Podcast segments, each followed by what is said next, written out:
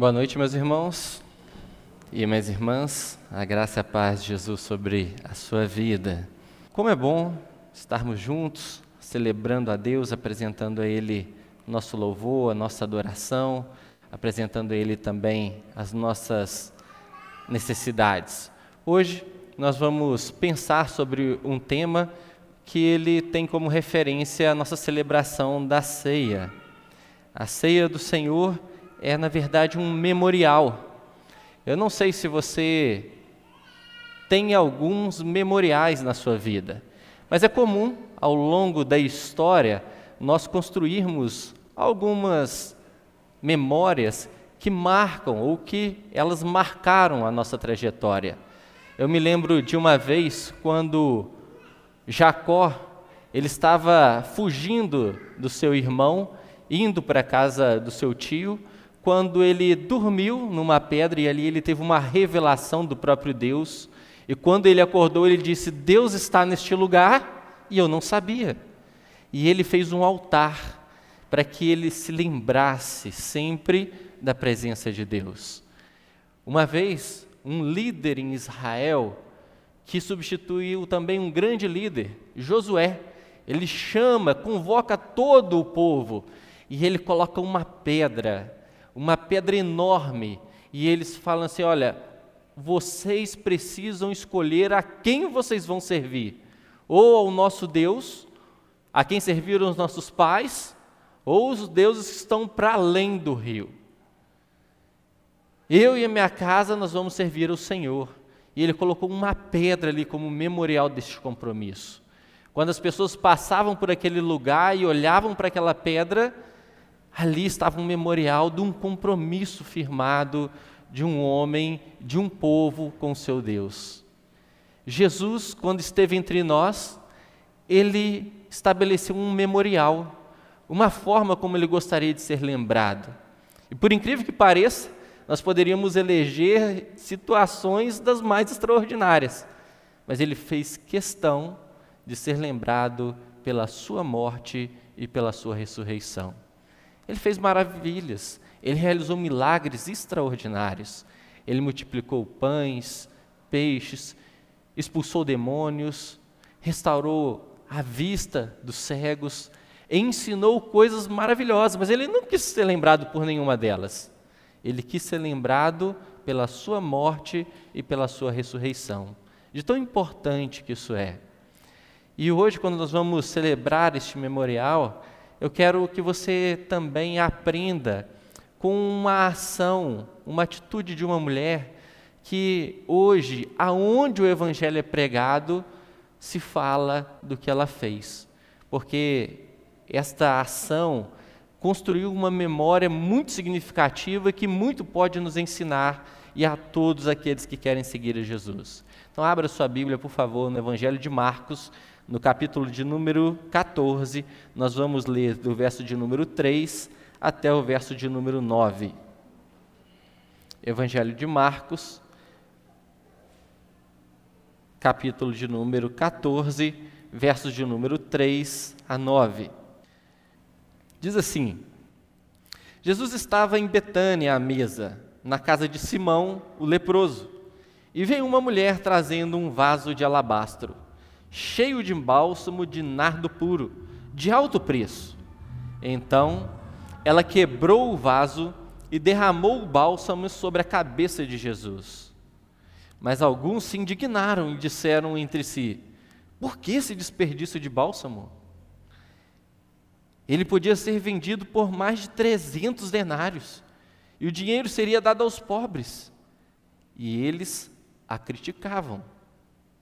Jesus, porém, disse: Deixai-a, por que incomodais? Ela praticou uma boa ação para comigo, porque sempre tendes os pobres convosco, e quando quiserdes, poderei fazer-lhes o bem, mas nem sempre tendes a mim. Ela fez o que pôde, ungiu por antecipação o meu corpo para o sepultamento. Em verdade vos digo que em todo o mundo, onde quer que seja pregado o Evangelho, também o que ela fez será contado em sua memória. Quero te convidar para orarmos mais uma vez, pedindo a Deus que fale conosco. Pai, diante da tua palavra nós estamos. E nós queremos a Deus pedir que o teu espírito possa trazer entendimento, luz, para que possamos discernir a tua vontade e com confiança nos submeter em obediência e fé àquilo que o Senhor nos revelar. Essa é a nossa oração, em nome de Jesus. Amém. Um ato, uma atitude se transformou num memorial. Uma mulher que certamente era desprezada naquele tempo. Ela não era reconhecida pela sua boa fama.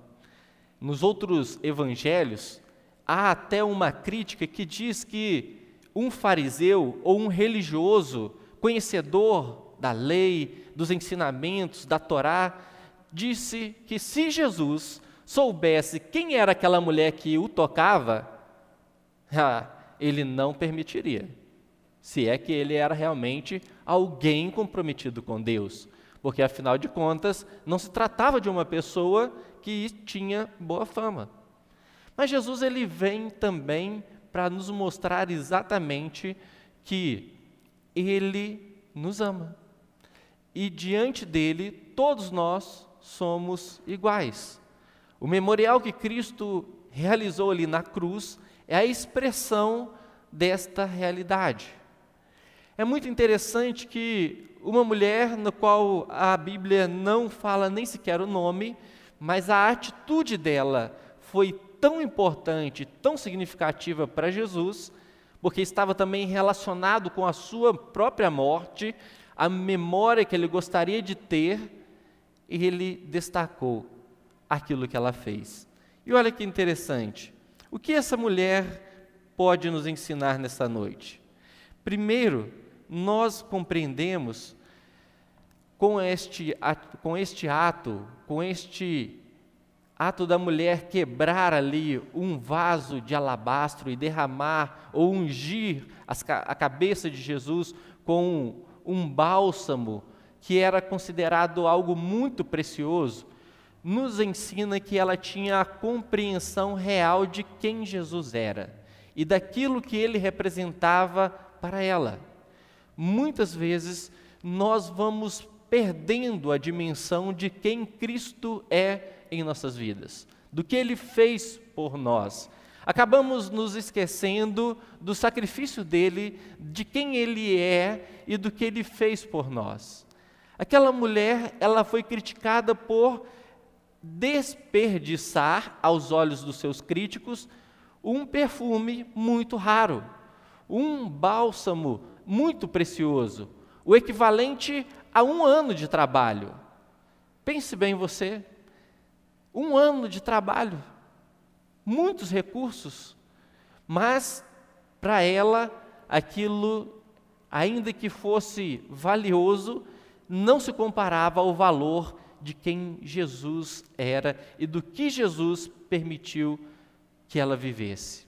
Porque quando nós percebemos quem Cristo é, o Filho de Deus, nós conseguimos entender que a partir da encarnação de Deus na pessoa de Cristo, morrendo por nossos pecados, nos dá a possibilidade de recomeçar, de reconstruir, de tentar novamente, de não ficar preso aos nossos erros, aos nossos pecados e ao nosso passado.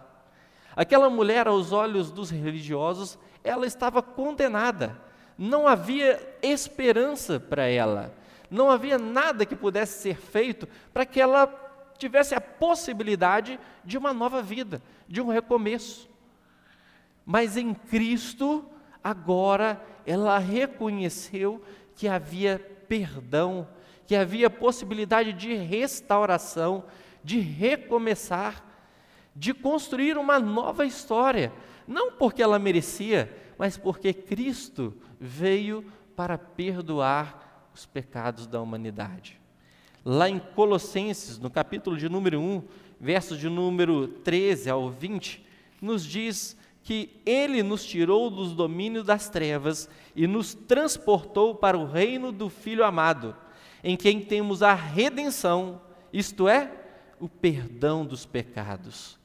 Ele é a imagem do Deus invisível, o primogênito sobre toda a criação, porque nele foram criadas todas as coisas no céu e na terra, as visíveis e as invisíveis, sejam tronos, sejam dominações, sejam principados, sejam poderes, tudo foi criado por ele e para ele. Ele existe antes de todas as coisas e nele tudo subsiste. Ele também é a cabeça do corpo, que é a igreja. É o princípio, o primogênito dentre os mortos, para que em tudo tenha o primeiro lugar. Porque foi da vontade de Deus que nele habitasse toda a plenitude, e havendo feito a paz pelo seu sangue, pelo sangue da sua cruz, por meio dele, reconciliasse consigo mesmo todas as coisas, tanto as que estão na terra como as que estão nos céus. Cristo, ele representa a possibilidade de reconciliação, de perdão. Todos nós, quando olhamos para a nossa história, nos envergonhamos de ações, de atitudes, de palavras, de comportamentos. Mas em Cristo nós temos a possibilidade de não marcar a nossa vida por estas memórias, de não limitar o nosso futuro por essas experiências do passado, mas nós podemos andar em direção a um futuro diferente, porque Cristo interrompeu esta história, nos oferecendo a reconciliação, o perdão dos nossos pecados. Ele é o melhor que nós podemos provar de Deus em nossas vidas. Nós servimos a um Deus que é poderoso para fazer coisas extraordinárias. Ele tem poder para fazer maravilhas, coisas que nós nem imaginamos, mas ainda assim estas coisas não se comparam à pessoa de Cristo, aquilo que ele fez por nós naquela cruz. Porque ali ele estava nos oferecendo agora a possibilidade de viver eternamente em comunhão com o próprio Deus. E aquela mulher entendeu isso. E ela então percebe que tudo que ela tem ainda é pouco, não pode ser comparado àquilo que ela recebe, ao perdão que ela encontra em Cristo. É interessante que ela representa ou ela demonstra exatamente aquilo que Jesus ensinou nas suas parábolas. Ele diz que o reino dos céus é comparado a um homem que encontra num campo um tesouro escondido, enterrado, e ali ele vai e vende tudo que ele tem para comprar aquele campo. Porque aquilo tem mais valor do que tudo que ele possui. É também comparado a um negociador que ele encontra uma pérola tão valiosa que ele vende tudo que tem absolutamente tudo, tudo, tudo, para comprar uma única pérola. Pense você, o que você pode colocar aos pés de Jesus para demonstrar o seu reconhecimento de quem Cristo é na sua vida? Muitas vezes nós buscamos a Deus, ou as pessoas buscam a Deus, por aquilo que podem receber da parte de Deus. Jesus, por onde ele passava, as pessoas iam atrás dele porque queriam ser curadas, porque queriam é, ter um espírito que estava atormentando um familiar que ele pudesse ser libertado. As pessoas iam atrás de Jesus porque queriam comer pão e peixe, eles tinham sido alimentados. As pessoas iam atrás de Jesus por diversos motivos, mas esta mulher ela vai até Jesus não para receber, porque ela já tinha recebido ela vai para entregar, entregar aquilo que ela considerava precioso. Isso nos ensina que Deus não precisa de nada nosso, mas nós precisamos expressar que realmente Ele é tudo para nós. E nós fazemos isso entregando, entregando o que temos, entregando a nossa vida, entregando nossos talentos, entregando nossos recursos, entregando nossa capacidade, tudo vem dele.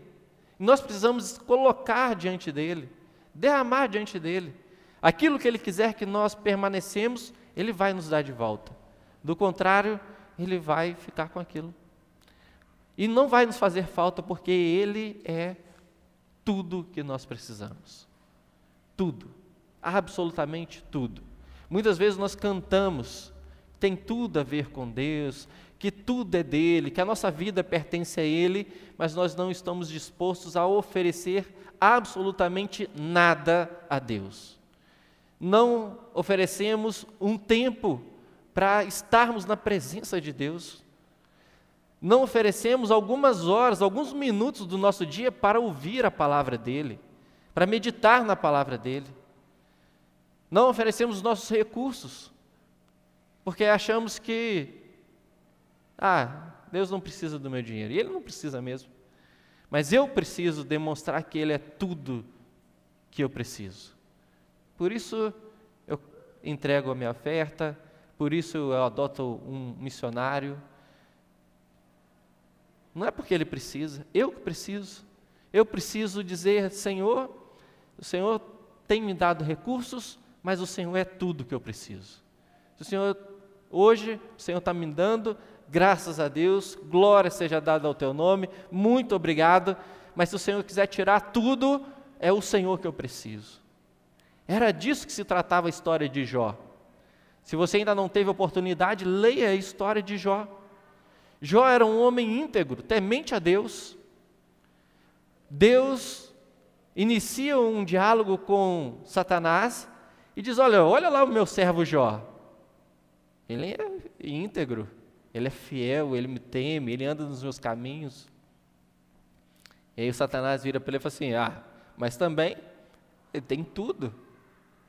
Claro que ele tem tudo. Ele tem temor de Deus. Ele tem no seu coração a certeza de que Deus é o dono da sua vida. Ele tem a convicção de que a vida dele pertence ao Senhor. Por isso Deus falou: tira tudo que ele tem, e você vai ver que ele permanecerá íntegro. O diabo então tirou tudo: seus bens, seus recursos, ele perdeu seus filhos, ficou doente, ele se coçava com cacos, úlceras se espalhavam por, pelo seu corpo. Uma tragédia, uma condição em que qualquer pessoa olha para ele e fala: sua vida está acabada, não tem mais sentido, pede para morrer. E dele vem as palavras que tudo que ele tem veio de Deus. Porque Deus é tudo que ele precisava. É claro que ele passa por um drama, ao final da sua vida ele reconhece que ele ainda conheceu mais de Deus. Mesmo sendo um homem íntegro, temente, e o texto continua afirmando isso, Deus o confirma no final da história, mas ele tem uma revelação e ele ainda conhece mais desse Deus.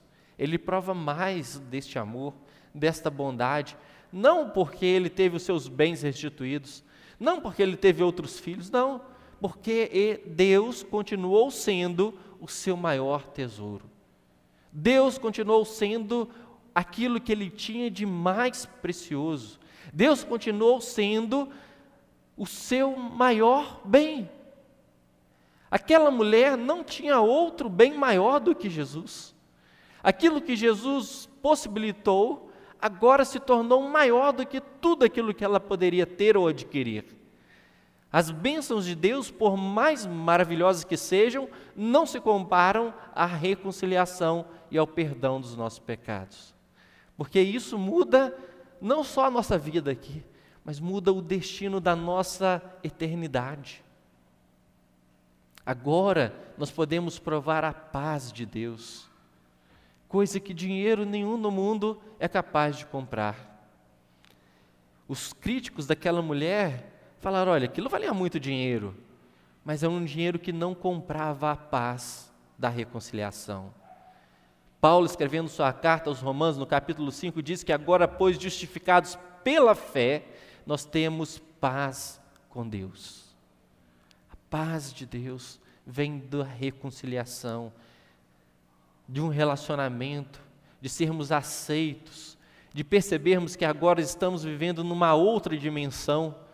Somos filhos de Deus, fomos aceitos por Ele, acolhidos por Ele, sem merecer, sem ter nada de precioso, sem ter nada de mais, sendo pecador, somos aceitos, porque Cristo morreu por nós. Cristo veio ao mundo como um memorial para dizer que você é aceito por Deus, que você é amado por Deus, que Deus se importa sim com a sua vida. Por isso, ele fez aquilo que ninguém mais poderia ter feito: morrer por você. A dívida, o preço dos nossos pecados, nós cantamos aqui, nós nunca saberemos. Sabe por que nós nunca saberemos? Porque nós não vamos precisar pagar por ele. Cristo pagou o preço dos nossos pecados a dívida que nós tínhamos contra Deus por causa da nossa maldade, Cristo cravou ali naquela cruz. E ele disse: está pago, está consumado. E agora nós podemos viver uma nova vida. Aquela mulher entendeu essa dimensão. Por isso, ela se derramou diante de Jesus. Ela compreendeu que Jesus é a melhor escolha que podemos fazer, porque dele vem todas as coisas. Com ele, nós não precisamos de mais nada. Por isso, o apóstolo Paulo, escrevendo a sua carta aos Filipenses, ele diz que ele aprendeu o contentamento. A alegria dele não estava condicionada à circunstância que ele estava vivendo. Ele diz: Olha, eu posso ter o que comer, como eu posso não ter. Eu posso ter o que vestir, como eu posso não ter. Eu posso estar preso por correntes físicas, como posso estar livre. Posso todas as coisas naquele que me fortalece, naquele que derrama sobre mim continuamente da sua graça, do seu favor, da sua bondade, porque é Ele quem me sustenta. A minha vida não é determinada por aquilo que acontece, a minha vida não é mais determinada pelo meu passado, pelos meus pecados, pelos meus erros. A minha vida, ela agora é determinada por aquilo que Cristo fez na cruz por mim. Eu posso viver de qualquer maneira, eu posso provar todas as coisas, eu posso ter como posso não ter, porque Cristo agora vive em mim. O memorial dessa mulher nos ensina que nós precisamos também aprender a ouvir. A ouvir aquilo que Deus está nos dizendo. Como assim, Glaucio? Eu não tenho dúvida de que uma atitude dessa não é gerada naturalmente por uma condição humana. O que eu quero dizer com isso? naturalmente, humanamente falando, ninguém pensa assim: eu vou fazer algo que vai me custar muito dinheiro para expressar o meu amor a Deus. Não. Isto é algo que Deus colocou no coração dela. Porque humanamente, certamente ela olhou para suas necessidades. Ela devia ter os boletos dela para pagar. Ela tinha as contas dela para pagar. Mas Deus a impulsionou a fazer algo que humanamente não parte de um coração natural. Uma pessoa veio me perguntar, eu estou em dúvida, porque eu senti um desafio de fazer algo para Deus, mas isso vai me exigir um certo sacrifício. Eu falei com ela: olha, mas qual é a sua dúvida? Eu não sei se isso é de mim mesmo ou se isso é de Deus. Eu falei, ah, dificilmente isso brota de um coração humano. Deus é que coloca no nosso coração a disposição de fazer algo por Ele. Não que Ele precisa, mas porque nós precisamos do nosso sacrifício demonstrar a nossa fé, a nossa confiança. Quando aquela mulher quebra aquele vaso, ela está dizendo, não só com as suas palavras, mas com a sua atitude de que a vida dela dependia de Cristo.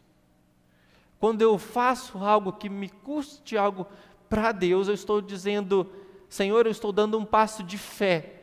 É a expressão da minha fé, da minha confiança de que o Senhor é quem me sustenta, de que o Senhor é quem me guarda, de que o Senhor vai me conduzir nessa jornada, de que o Senhor vai abrir essa porta, de que o Senhor vai mudar essa realidade. Por isso eu dou um passo de fé. Por isso eu estou fazendo o que estou fazendo.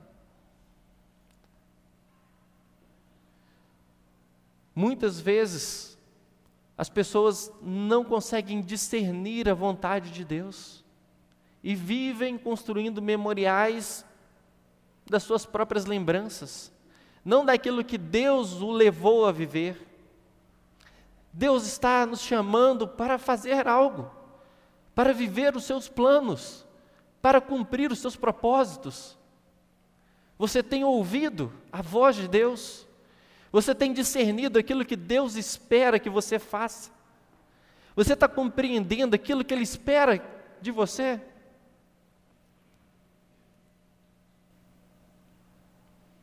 Certamente, se você começar a fazer aquilo que Deus está pedindo que você faça, muitas vozes vão se levantar e vão dizer: Você é louco, para com isso, não precisa disso. Olha, vai fazer outra coisa. Deus não precisa. Está desperdiçando seu tempo.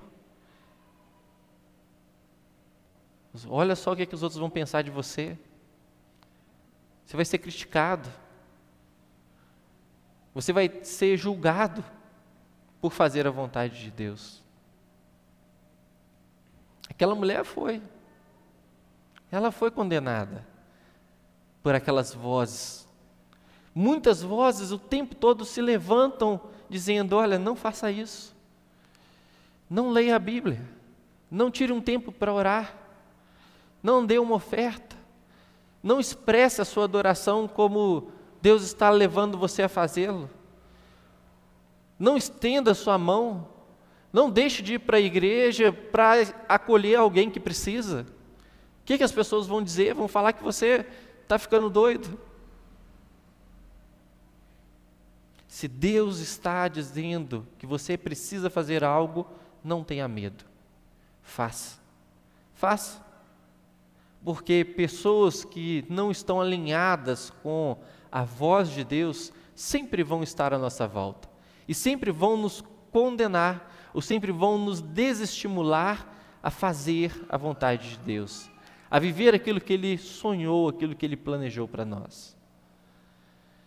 Eu acredito que Deus tem te desafiado, mas pode ser que você não esteja sensível, atento discernindo aquilo que Deus quer que você faça. Por isso você precisa se derramar diante dele. Por isso você precisa de dar um passo de fé para o secreto, para fechar a porta do seu quarto e buscar, clamar a Deus, falar: Deus, o que que o Senhor quer da minha vida? Deus, o que o Senhor quer que eu faça? Por que eu estou onde estou? Por que o Senhor me confiou o que está em minhas mãos agora? O que o Senhor espera que eu faça? Me mostre. Eu quero construir memórias que vão me levar a olhar para o passado e ter a certeza de que eu posso olhar para o futuro com esperança, porque o Senhor agiu em meu favor, porque o Senhor fez algo em minha vida. João, em Apocalipse, capítulo 2, verso de número 7, nesta revelação vinda do próprio Deus, ele diz: Quem tem ouvidos, ouça o que o Espírito diz às igrejas. Você precisa ouvir aquilo que o Espírito está dizendo a você. Você tem ouvido a voz de Deus? Se você não ouvir, você não vai conseguir viver os planos que Deus tem para a sua vida. Outro, outra lição que nós aprendemos com este ensinamento, que aquela mulher, ela fez o melhor que ela podia. Porque o texto diz que o próprio Jesus reconhece, no verso de número 8, que diz que ela fez o que pôde. Fazer o melhor é fazer o, aquilo que você pode. Deus não espera que você faça nada além daquilo que você pode fazer. Mas Ele também não se contenta em você fazer aquém daquilo que você é capaz de fazer. A Bíblia é repleto de exemplos assim. Nós vemos lá no início uma oferta de Abel e Caim. Abel, ele deu daquilo que lhe não fazia falta, talvez daquilo que era desprezado por ele mesmo, aquilo que não tinha valor. Mas Abel procurou dar a sua melhor oferta, porque aquilo representava o seu amor, a sua devoção a Deus, o reconhecimento de que a vida dele era uma dádiva, de que tudo que ele tinha vinha de Deus e por isso ele ofereceu o seu melhor. Davi, quando ele foi confrontado pelo profeta quanto a um erro que ele havia cometido, depois de desobedecer a ordem divina, ele precisa fazer algo. Então ele vai até um campo onde ele é orientado a fazer um sacrifício para Deus, expressando ali a gratidão, porque Deus não, não iria castigá-lo, não iria corrigi-lo como ele merecia. E aí ele chega lá e fala: De quem é esse terreno? E aí aparece o dono. Ou assim, oh, eu preciso fazer um sacrifício aqui, quero comprar esse terreno, esses bois aqui, para mim fazer um sacrifício para Deus. E aí o dono fala assim: Que isso? O senhor é rei em Israel? Eu não posso te comprar um negócio desse.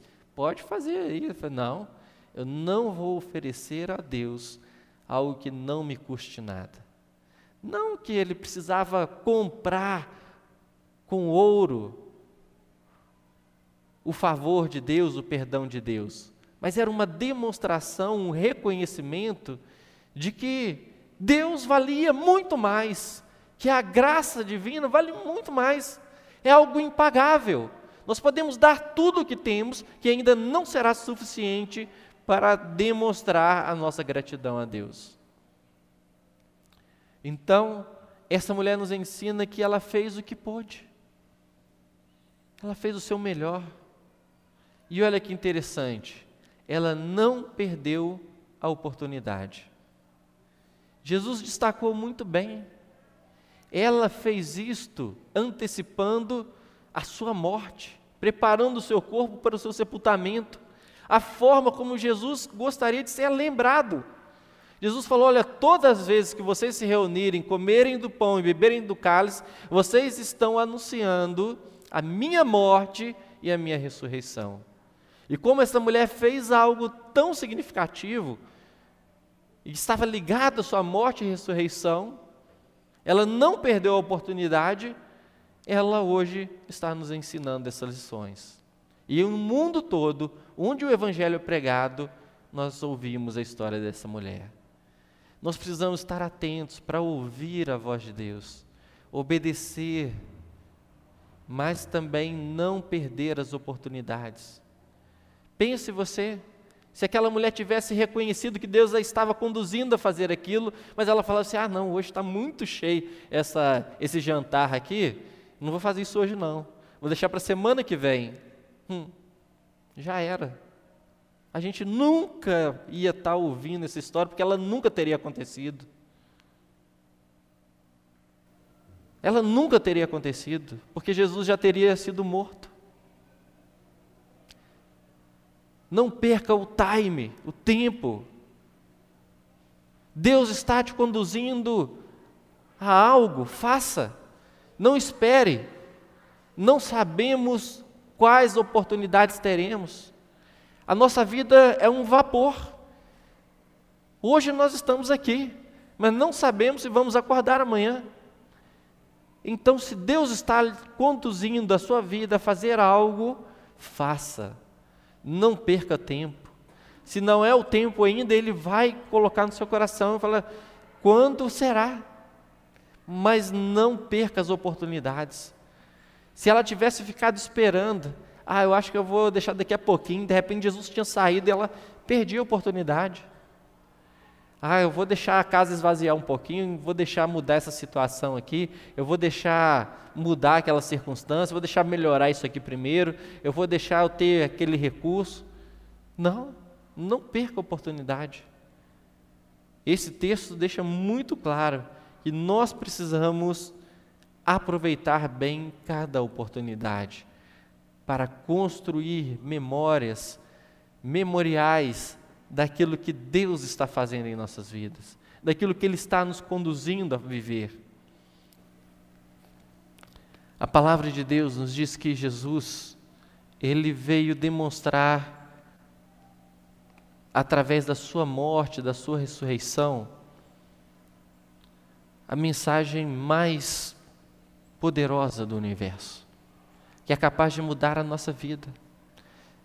Talvez você já tenha experimentado ou provado isso um dia, mas talvez isso ficou no seu passado. Hoje, quando nós vamos celebrar a ceia, é a oportunidade de você olhar para este sacrifício e reafirmar o seu compromisso com Cristo. E dizer: Senhor, a minha vida pertence ao Senhor. O Senhor é tudo o que eu preciso para viver. O Senhor é tudo que eu preciso para enfrentar todas as situações, todos os problemas, todas as dúvidas, todos os meus medos. O Senhor, se o Senhor estiver comigo, posso ir para qualquer lugar, posso viver qualquer situação, posso enfrentar qualquer perda, posso passar por qualquer provação porque o Senhor está comigo. Davi compreendeu bem isso. E ele expressou isso num poema que é conhecido no mundo todo. O Senhor é o meu pastor.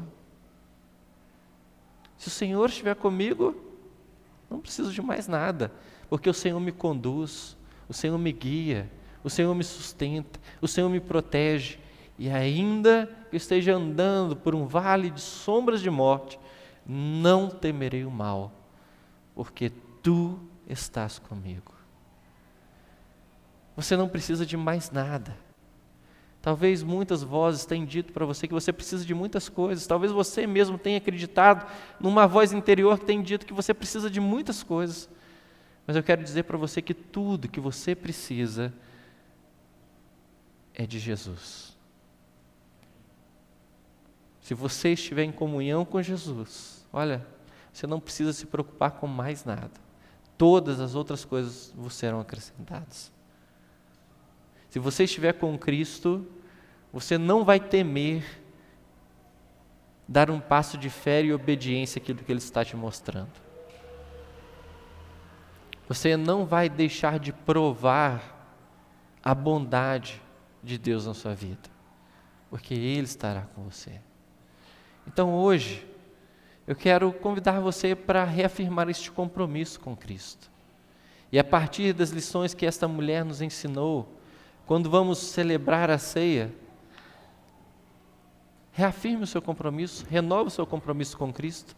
Se você ainda não fez, se você ainda não teve esta oportunidade, se você ainda não deu um passo de fé em direção a Jesus, você pode fazê-lo nessa noite. Como?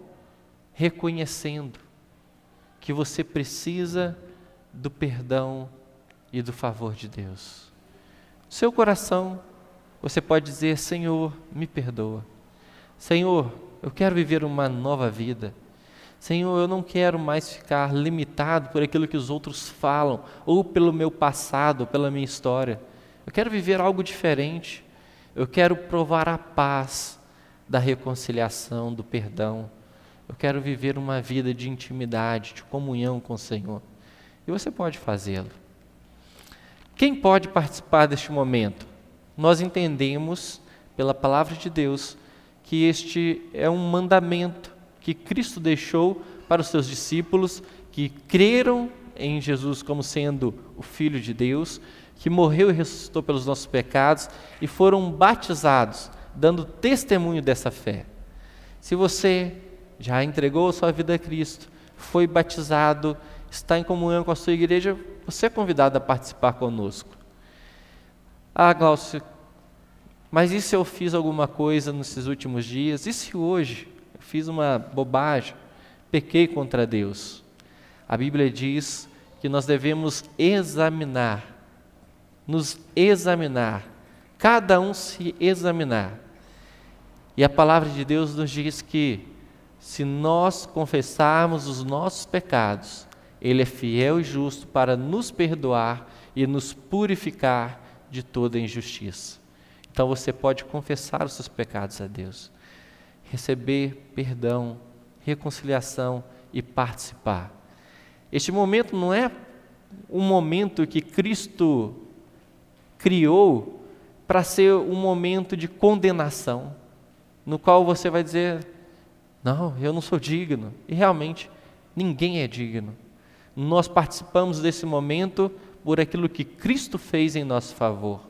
Nós não merecemos. Isto é graça, é favor de Deus. Isso não é um memorial de condenação, mas é um memorial de reconciliação. Ele nos chama para participar dessa mesa, porque ele nos chama para provar do perdão, da restauração, do recomeço. Hoje nós temos a oportunidade de dizer: Senhor, nos perdoe. Senhor, eu quero viver algo diferente. Senhor, eu quero me derramar diante do Senhor. Eu quero viver com o Senhor sendo tudo, ou aquilo que é de mais precioso na minha vida. Eu quero, porque o Senhor fez esse sacrifício por mim, porque o Senhor se entregou por mim.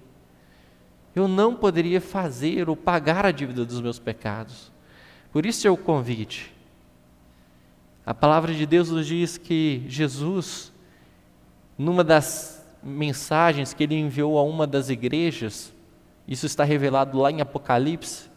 Diz que ele estava à porta batendo. E ele, nesta expressão de bater a porta, ele diz: Se alguém ouvir a minha voz, abrir a porta, eu entrarei e cearei com ele e ele comigo. Ele está nos chamando para participar da mesa da comunhão da mesa que representa vida, perdão, restauração e reconciliação. Mas nós precisamos abrir essa porta, nós precisamos dar um passo de fé, nós precisamos nos entregar a Ele. E é isso que Ele espera.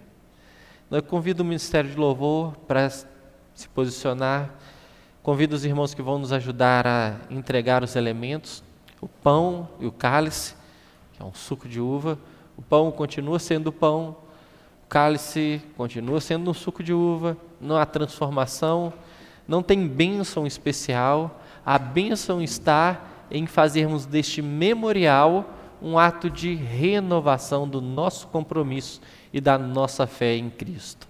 Se você fizer isso, certamente será uma bênção na sua vida. Não pelos elementos, mas pela sua expressão de fé pela sua expressão de gratidão, pela sua reconciliação com o próprio Deus. Então, enquanto nós vamos cantar uma canção, eu convido você que vai participar desse momento, que você faça dessa canção a sua oração, faça o seu autoexame, confesse a Deus os seus pecados, peça a Ele reconciliação, peça a Ele que faça algo novo na sua vida. E você coloque-se de pé para que os irmãos saibam quem vai participar. E aí vocês vão poder receber os elementos e nós vamos participar juntos deste memorial que revela o grande amor de Deus por nós naquela cruz.